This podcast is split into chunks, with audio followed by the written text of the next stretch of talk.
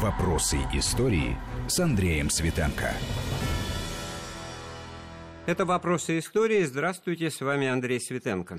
Гражданская война в России в 1920 году. Тут первым делом Крым, Врангель, Советско-Польская война, фиаско на Висле или, соответственно, для поляков чудо на Висле – на периферии событий находится то, что происходило в Забайкалье на Дальнем Востоке, а там очень интересные события и наличие даже такой вот промежуточной, буферной, ее принято было называть Дальневосточной республики, которая там в апреле 2020 года образовалась.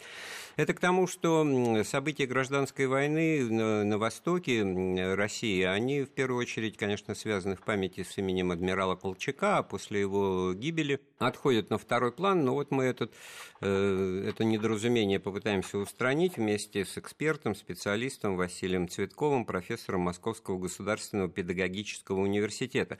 Василий Жанович, приветствую вас. Здравствуйте. Да. Ну, значит, вот параллельно тому, что происходило в европейской части России, очень бурные события, и до конца еще, так сказать, чаша весов не склонилась в пользу советской власти, а на Востоке там как-то и с советской властью получилось интересно. А кроме того, продолжали сражаться э, против Э, нее силы, которые обозначились еще в 1918 году на заре гражданской войны, тот же атаман э, Семенов, да?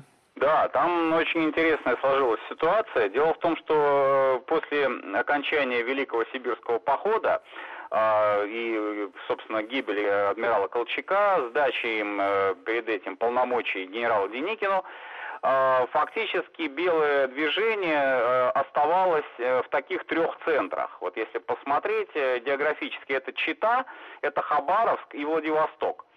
Значит, Владивосток представлял генерал Розанов или Розанов, там по-разному ударению ставят.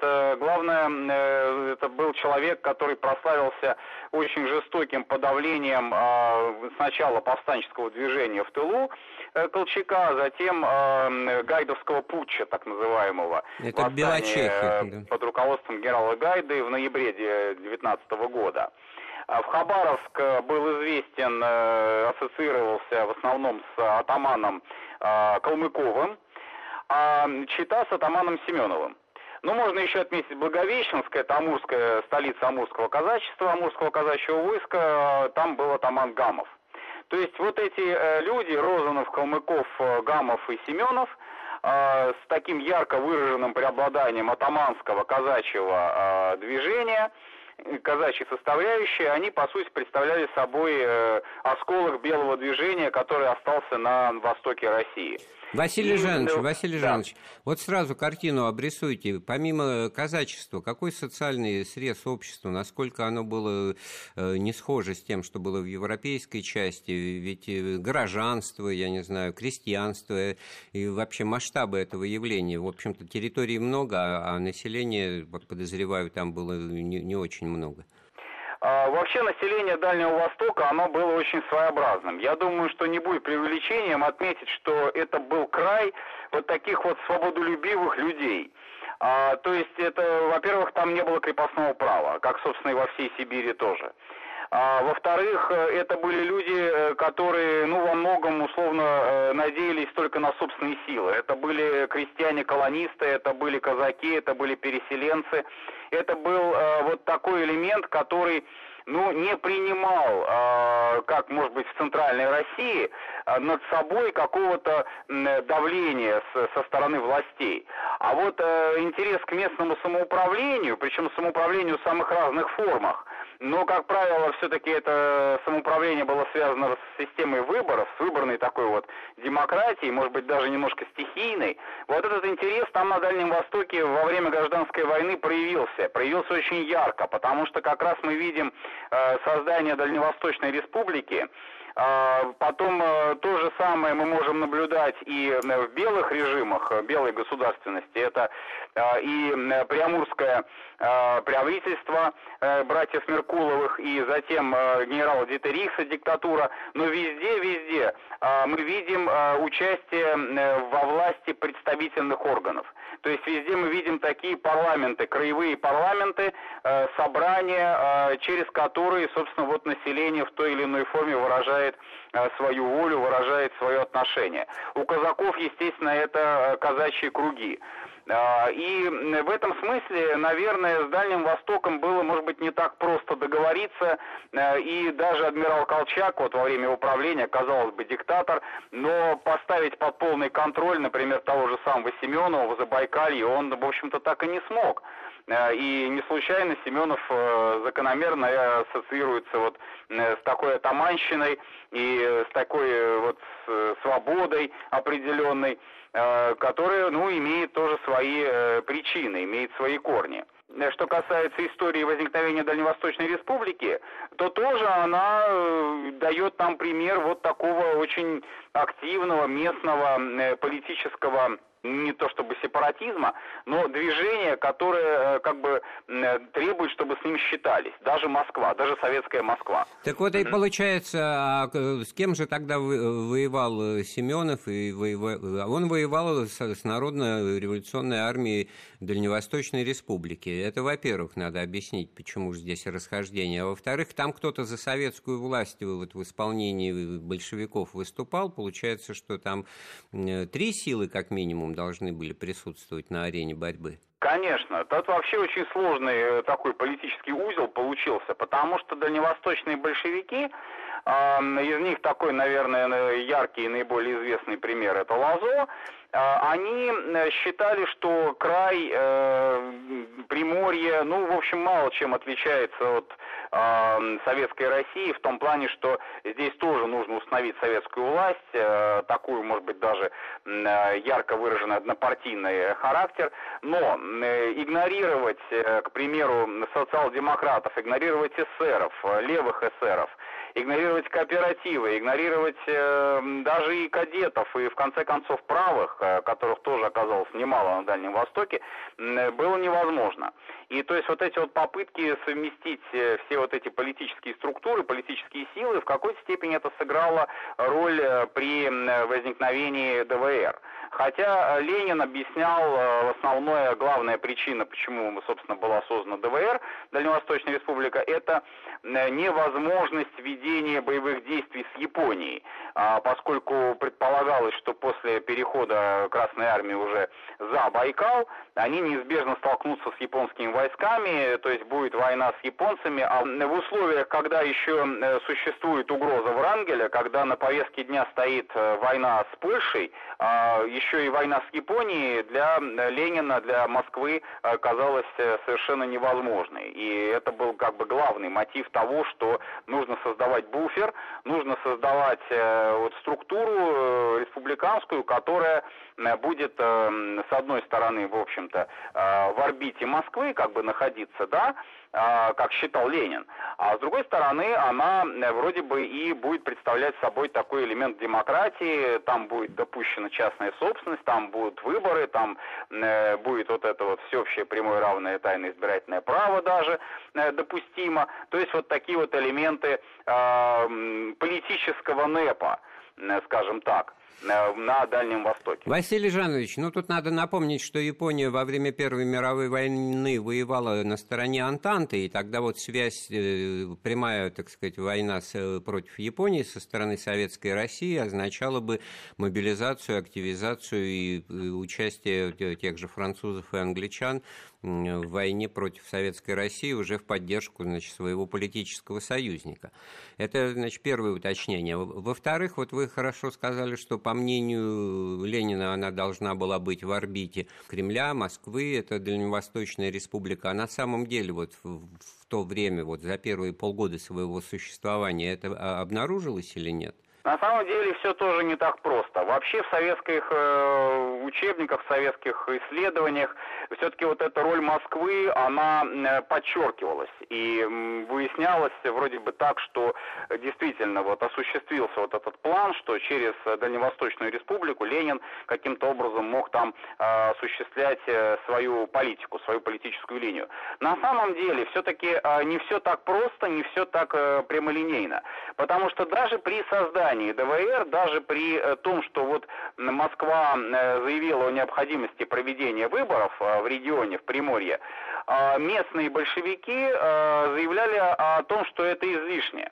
Говорили как раз о том, что можно и спокойно совершенно установить э, советскую власть и установить Приморье в составе РСФСР. То есть нет необходимости создавать вот этот буфер, и не надо бояться японцев, они и так уходят, э, и не надо тем более бояться белогвардейцев, которые, ну, действительно находятся в совершенно разбитом состоянии. Это на момент создания ДВР. А позднее уже, э, вот в период 20 конца 20-го, начала 21 годов, мы видим, что в Приморье получается, в общем-то, некая многопартийная система. Более того, 21 год, начало 21 года в ДВР э, действуют э, и проводят свои собрания, проводят свои съезды даже правые, монархисты, э, которые позднее проведут переворот в мае 21 года, но это уже немножко другая история. Но, в общем-то, вот эта вот эм, э, уступка политическое, вот этот политический НЭП, который был допущен, а он, э, по сути, привел к тому, что, да, здесь складывалась вот такая, пусть и не ярко выраженная, пусть и не, э, может быть, э, думского, как говорится, периода, а, но многопартийность. Многопартийность и многообразие политических позиций, многообразие политических мнений. И одна... Кадеты, например, кадетская партия, например, представители ее входили в состав правительства ДВР. КПР. Это тоже, в общем, достаточно яркий показатель. Коль скоро партия кадетов э, в советской России была объявлена врагами народа. Так вот, тем более странно, почему боевые действия еще весной 2020 года начались с образованием ДВР между армией этой э, республики, такой многослойной и полузагадочной, и вот частями атамана Семенова и другими значит, казаческими такими бел белоказаками. Забайкальем тоже очень интересная ситуация. Это тоже малоисследованный такой вот аспект, потому что Семенов в основном у нас ассоциируется с таким вот соловьем-разбойником э, независимым, который сидит там в своей чите, в своем Забайкалье, никого не слушает, Колчака не признает, там золотой эшелон задержал. Ну да, с этим э, можно согласиться применительно вот к ситуации 19 года. Но когда Колчак передает Семенову полномочия э, руководителя российской восточной окраины, причем делает это по согласованию с японцами. Это тоже очень важный момент. То есть назначается Семенов э, как э, человек, как правитель, которого однозначно поддерживает Япония. Э, Колчак это понимает и это учитывает в своем последнем вот таком распоряжении. И Семенов, вот что тоже интересно, не может не учитывать специфику региона. И э, надо сказать, что вот на волне как раз последних э, таких вот э, политических перемен в самой Белой Сибири, когда предполагалось созыв государственного земского совещания, э, проходят выборы э, в народное собрание э, в Чите, э, и Забайкалье получает свой такой вот парламент. То есть э, здесь начинает работу э, структура, которая, ну, с атаманщиной, вот такой вот э, совершенно э, безудержный, ни, ничего не признающий, э, никак не ассоциируется. Но при этом Семенов категорически заявляет, э, во всяком случае весной, в начале лета 2020 года, о необходимости продолжения вооруженной борьбы с советской властью. И Белое Забайкалье получается таким своеобразным тоже островом, э, наподобие острова Крыма, Врангель, э, где Семенов пытается, ну, насколько он это понимает, тоже проводить левую политику правыми руками. То есть у него политический курс при признании необходимости борьбы с советской властью и борьбы с большевиками тоже эволюционирует э, в сторону вот такого квази-представительного а, учреждения. Василий Жанович, мы сейчас вынуждены сделать паузу в нашем разговоре. Вернемся ага. в эфир через несколько минут. Вопросы истории. Вопросы истории с Андреем Светенко. Мы вновь в эфире Вести ФМ. Это «Вопросы истории». Вместе с профессором Василием Цветковым мы вспоминаем события 1920 года, события гражданской войны на Дальнем Востоке, в Забайкалье. Там очень интересная ситуация была. Там действовала фактически, ну, формально независимая Дальневосточная республика. Буфер э, по определению Кремля, по определению Ленина, значит, в установлении советской власти. И очень интересная тут тема тема и внутренней составляющей этой борьбы, и, и внешней. Вот что можно сказать, Василий Жанович, о роли интервентов в поддержке? Кого они там поддерживали? Семенова, ДВР, может быть, еще каких-то других атаманов? И вообще э, присутствовали ли они там э, в конце 2020 года? Да, конечно, присутствовали, потому что реальный вывод э, интервентов э, с Дальнего Востока, он э, хотя формально и происходил, и фактически тоже мы видим, что ушли французы, ушли англичане, э, затем уже весной 2020 года уходят американцы, уходят чехи, но остаются японцы остаются японцы, и вот этот вот момент очень важен. Почему? Потому что Япония э, долгое время у нас, в общем-то, считалось, что это э, страна, которая делала ставку исключительно на белых, на контрреволюционеров, на Семенова и так далее. Но если более объективно, непредвзято посмотреть вот на то, что э, японские военные, японские политики пытались разыграть вот именно с ДВР в том числе, то встает такая интересная перспектива. Э, если для Ленина ДВР это, условно говоря, буфер против Японии, а, который будет проводником э, идей э, большевиков, идей коммунистических, то для Японии ДВР, как странно не покажется, потенциально возможный буфер для проведения, в свою очередь, политики выгодной Японии, прежде всего экономической, что можно заключать концессии, что можно договариваться с различными коммерческими структурами на Дальнем Востоке, и что самое главное, вот японцы как раз и настаивали, и Семенова просто ставили перед необходимостью идти на компромиссы, идти на уступки, создание единого политического пространства э, Приморья, э, Амура, э, Приамурья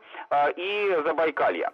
То есть вот эти три области э, Приморья, Приамурья, Забайкалья объединяются э, в одно целое, э, создается единый парламент, создается единое правительство, причем, как японцы настаивали, вопреки, кстати, позиции большевиков Владивостокских, туда обязательно должны войти семеновские представители. И Семенову, хочет он того или не хочет, придется садиться за стол переговоров с социал-демократами и с представителями левых партий.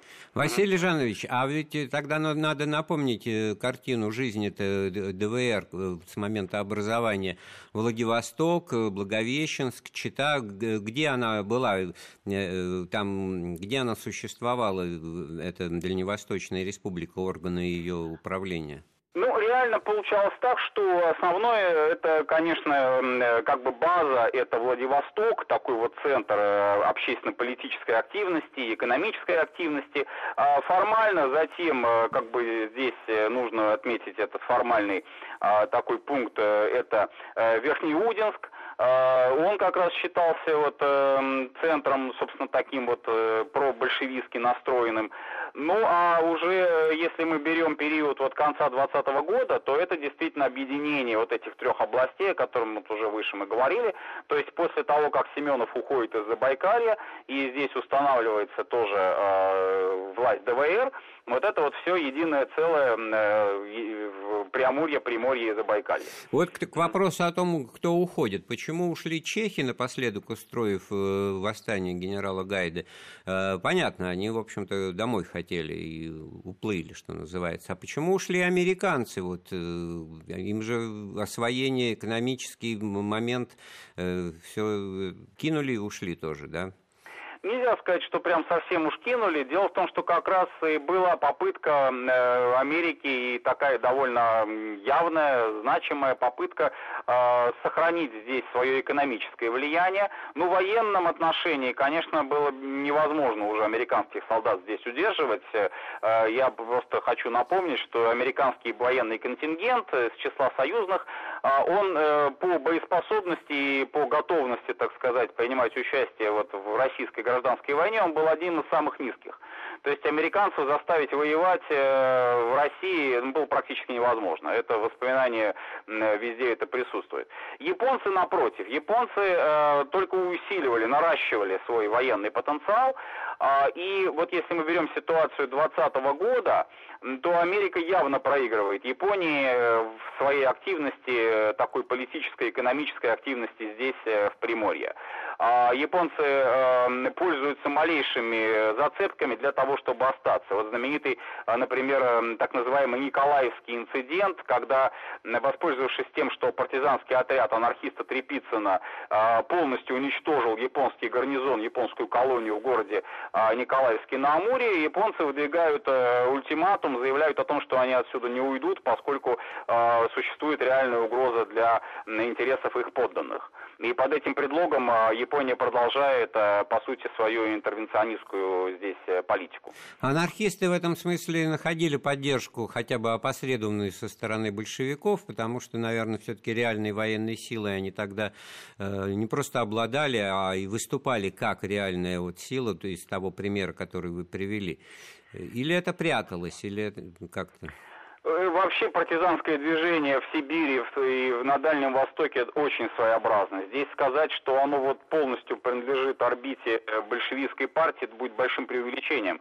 А очень много было партизанских отрядов, вот это как раз может быть тоже характерная черта а, дальневосточного региона, которые подчинялись ну только своим атаманам, больше никому. То есть для них главное это вот своя свободная вольная жизнь и, может быть, там создание даже своих каких-то местных республик, но отнюдь не ориентация там на Москву, на Токио, тем более там но или на Читу. Анархисты и казаки в этом смысле не одно и то же, да? Вы сказали подчиняться своим атаманам. Нет, конечно. А казаки как раз наоборот. Казаки, если смотреть вот историю уссурийского, амурского казачества, несмотря на свою явную совершенно малочисленность, они, э, ну, в большинстве случаев все-таки склонялись к тому, чтобы поддерживать правых. А, и если смотреть вот последний период истории белого движения, здесь 20 21 22 годы, то казачество, безусловно, э, в целом выступает э, в поддержку белого движения. Но все-таки, наверное, многим трудно, кто нас слушает, э, разобраться, кто там, с кем воевал по состоянию на сентябрь, там, скажем, 1920 года. С одной стороны, Народная армия Дальневосточной Республики, с другой стороны, какое-то квазигосударственное образование, которому руководит это э, атаман Семенов, еще, так сказать, легитимность ведущая от адмирала Колчака. Э, в-третьих, э, японцы. В-четвертых, вот какие-то партизанские отряды, анархисты, которые самостоятельная сила. Ну, по сути, было так. Хотя вот я сразу отмечу, что Народная революционная армия, э, ДВР, там едва ли не половина, если не больше, это как раз те самые партизаны, партизанские отряды, которые влились, включились в состав этой армии. Ну, просто теперь уже, так сказать, они приняли над собой э, вот это вот уже командование, руководство. Но, по сути, по поведению, по своему, это во многом еще пока вот эта анархия, партизанщина, которая была характерна, допустим, для советской России э, периода там, 18 года. А вот если брать Семенова, то здесь у него очень интересный состав армии. А к концу 20 года она явно совершенно делится на две части. Первая часть это так называемые капелевцы, то есть те, кто пришли э, от э, Колчака, э, это остатки Восточного фронта, это те части, которыми командовал уже генерал Войцеховский после смерти генерала Капеля, и эта часть, ну, их называли, это такие вот священный легион, это люди, которые прошли ледяной поход, это люди, которые ни при каких обстоятельствах уже не хотят там сдаваться в плен, переходить на сторону советской власти. И они позднее в эмиграции, это была такая, ну, достаточно э, яркая такая вот корпорация. Э, это первая часть. Вторая часть семеновцы, то есть э, те, кто были с Семеновым, начиная с 17-го, там, 18 -го годов, это особый маньчжурский отряд, это казаки забайкальские, естественно, это и дивизия, э, знаменитая азиатская дивизия генерала барона Унгерна, э, которая потом окажется как раз в Монголии уже в 21 году. Вот, для них характерен как раз вот такой местный, краевой э, Э, специфический сепаратизм, то есть они с капелевцами расходились по многим вопросам принципиально, в частности в отношении вот вертикали власти, воинской дисциплины. Василий Жанович, мы вынуждены да. сделать очередную паузу в нашем разговоре, вернемся в эфир через пару минут. Вопросы истории. Вопросы истории с Андреем Светенко. Мы вновь в эфире Вести ФМ. Это «Вопросы истории». Вместе с профессором Василием Цветковым мы вспоминаем гражданскую войну в России на Дальнем Востоке и в Забайкалье образца 1920 года. Много сил там сцепилось в борьбе за лучшее с точки зрения каждой стороны будущее России – а вот, Василий Жанович, неожиданный вопрос у меня вдруг возник при перечислении вами всех многочисленных отрядов, самостийных, сепаратистских и так далее, так сказать. А хозяйственная жизнь в регионе продолжалась или все только воевали с друг с другом? продолжалось, как ни странно, опять же, для условий гражданской войны, достаточно интенсивно. Потому что вот если мы берем Приморье, то там работают банки, там, э, в общем-то, достаточно активная коммерческая деятельность. А, там, в частности, вот это вот освоение а, акватории рыбных промыслов и так далее. Если мы берем Забайкалье, то вот я здесь просто приведу, на мой взгляд, достаточно интересный пример из э, личной, э, собственной э, родословной. Мой прадед работал как раз в правительстве Семенова, он был инженером путей сообщения, работал у него в Министерстве путей сообщения. И вот он оставил такие небольшие, правда, воспоминания, и его Министерство путей сообщения разрабатывало проект, Семенов собирался его финансировать, строительство э, нескольких железнодорожных линий от э, КВЖД, которые отходили бы как раз вот к рудникам, к заводам. И, в общем-то, деньги на это находились, считали, что это достаточно перспективное железнодорожное строительство. Вообще положение э, Забайкалья в этом отношении э, благоприятствовало, потому что это действительно был такой переломный э, пункт между Маньчжурией, станция Даурия, там дальше уже шла вот пограничная, между вот этими китайскими регионами, которые были заинтересованы в развитии торговли с Россией, с Забайкальем, там, с Дальневосточной Республикой, и, собственно, вот Советская Россия, Сибирь, Дальний Восток, то есть здесь вот такие вот ворота к Тихому океану. Это все было ясно, это все было понятно. Процветал, как ни странно, покажется, может быть, опять же, вот на сегодняшний день, и такой э, нелегальный оборот, в частности, э, жаловались на это очень часто и в ДВР, и у Семенова, это вот торговля наркотиками, это выращивание, в частности, вот э, плантации, которые там произрастали, вот, но это все было нелегально, с этим вели борьбу. Вот. Но это тоже давало доход, как ни странно, в общем-то, не такой и маленький.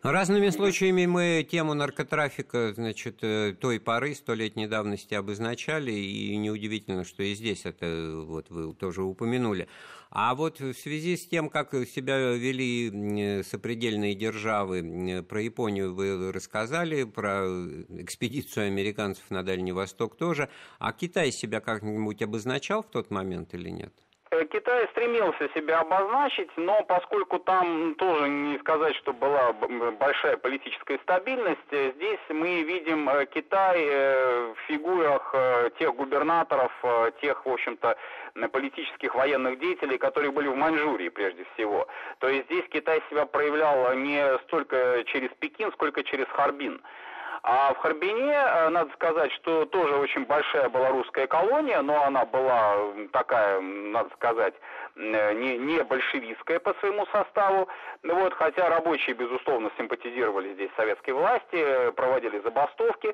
Вот, но э, на линии КВЖД здесь, конечно, было симпатии со стороны правых. А Китай в меньшей степени, чем Япония на тот момент, э, мог внедриться в местную экономику. Ну, в силу того, что просто вот здесь действительно не было у него тогда еще большого потенциала. У японских фирм, у японских, в частности, рыболовецких вот этих вот э, компаний, э, у них э, было гораздо больше возможностей, влияния э, в регионе. А, были конфликты пограничного порядка, в частности, вот э, с атаманом Калмыковым, собственно говоря, Калмыков-то и погиб в перестрелке с э, китайскими пограничниками. Вот. Но э, это уже такие, в общем-то, частные моменты, которые, тем не менее, свидетельствуют о том, что Китай, конечно, пытался себя тоже здесь проявить. Я так слушаю вас и прихожу к мысли, что все-таки какой-то локальный горизонт мышления был у политиков и действующих лиц того времени в том регионе, Забайкалье и Дальнем Востоке, потому что ну, какой-то ясной перспективы будущего не, не, не вырисовывается. Не возникало ли э, желание, так сказать, замириться между вот э, казачьими атаманами и либерально-условной такой демократической частью э, правительства ДВР. Мне все не дает покоя тот факт, что там в правительстве принимали участие кадеты, и, в общем-то, как бы обозначить какую-то все-таки вот а Крым в исполнении Врангеля, какую-то вот не, красную, так сказать, не советскую Россию на Дальнем Востоке. Да, совершенно верно. Вот э, как ни странно, э, на такой, может быть, кажущийся регионализм, а, но и Семенов, и э, политики ДВР, они представлялись как некая альтернатива и политическому курсу Советской России в том числе. А у Семенова, помимо вот его собрания парламента, которому он в конце концов просто сдал всю власть, вот как ни странно опять же покажется, а, у него, например, действовала такая структура, как Крестьянский союз России – то есть не Крестьянский союз Забайкалья, а Крестьянский союз России. С точно с таким же названием Крестьянский союз России был у Врангеля. И та же самая почти идентичная программа. Причем, э, что интересно, они о существовании друг друга узнали уже после того, как они были образованы. Но эта идея того, что теперь уже главное э, в России это крестьянство, э, что правительство должно быть ориентировано на интересы крестьян, и так вот эта вот политика протонепа. А что касается союза либералов с казаками, с левыми и так далее, то тоже мы видим здесь как раз попытку вот создания этого широкого политического фронта. И, например, в дальневосточной прессе тех лет, а, Владивостокской в частности, говорилось о том, что вот ДВР это реальная модель будущей России, а, где э, и кадет, и большевик, условно говоря, и казак, там, и местный какой-нибудь бывший партизан, они могут совершенно спокойно сидеть и договариваться и обсуждать какие-то свои вопросы. И нет тут никаких классовых конфликтов, нет никакой классовой борьбы и так далее. Насколько это соответствовало там э, или не соответствовало действительности, другой вопрос. Но э, расчеты вот на то, что это будет модель Э, такая своеобразная, типа острова Крым, да, остров, э, остров Приморья, э, она была, она присутствовала. Ну и в конце разговора все-таки ну, максимально кратко, но исчерпывающие вот судьба, фиаско, финиш, финал политической активности атамана Семенова вот образца 1920 года. Семенов э, однозначно совершенно стоял на позиции непримиримости все-таки по отношению к большевикам, то есть с левыми, там, социал-демократами он еще как-то считал, с эсерами даже, э, считал, что как-то, может быть, можно договориться, но с большевиками нужны боевые действия, то вот в эту вот систему все-таки он не вписывался. А более того, нужно отметить, что при э, непосредственном давлении со стороны Японии э, Семенов заключил с ДВР э, так называемое Хадабулакское соглашение. А после этого соглашения Семенов выступил с э, таким интересным манифестом, воззванием, в котором он говорил о том, что вот красные и белые должны примириться, должны протянуть друг другу руки. Капелевцы э, Семенова проклинали за это воззвание, они заявили, что Семенов все предал, все, э, как говорится, пропил, и нет ему никакого прощения, и не, не может он считаться преемником Колчака. Но реально, фактически, Семенов пошел на э, вот, э, уступки, оставил за собой только военную власть, а собрание, вот это Читинское народное собрание, которое, кстати, как ни странно, заседало в здании женской гимназии обычно, просто, видимо, лучше не нашлось в Чите, вот, а прадед как раз об этом тоже писал, вспоминал, а, оно идет на компромисс, оно идет на соглашение с ДВР, и Семенову здесь просто не остается места. И боевые действия, которые третий так называемый штурм Читы, первые два неудачные были отбиты э, войска ДВР с помощью японцев э, в апреле-мае 2020 э, года, третий штурм Читы, э, он оказывается успешным, э, капелевцы уходят, э, контрудар э, Семенов, который замыслил с помощью дивизии Унгерна, не состоялся, и ничего другого не остается самому атаману, как на аэроплане, что, кстати, интересно, э, улететь э, буквально вот э, из Читы и покинуть Читу под угрозой того, что его могут арестовать и просто-напросто выдать в Москву. Но это все произойдет спустя четверть века, да, после окончания уже Второй мировой войны в 1945 году. Э, Семенов будет э, обнаружен, найден, арестован, привезен в Москву, судим и казнен. Да. Это будет уже позже, э, хотя надо сказать, что Семенов уже в 21-22 годах опять окажется во Владивостоке и будет совершенно э, ничтоже сумяшися э, заявлять о том, что он по-прежнему является преемником Колчака на Дальнем Востоке, что все, что он делал в 20 году, все переговоры, которые он вел с Народным собранием, все это фикция, все это для отвода глаз, что он остается твердокаменным контрреволюционером, но, как говорится, что было, то было. В 2020 году это действительно была попытка с его стороны вот этой левой политики правыми руками. Спасибо большое. Нашим гостем сегодня был профессор Василий Цветков. Эфир программы подготовил и провел Андрей Светенко. Слушайте Вести ФМ. Вопросы истории.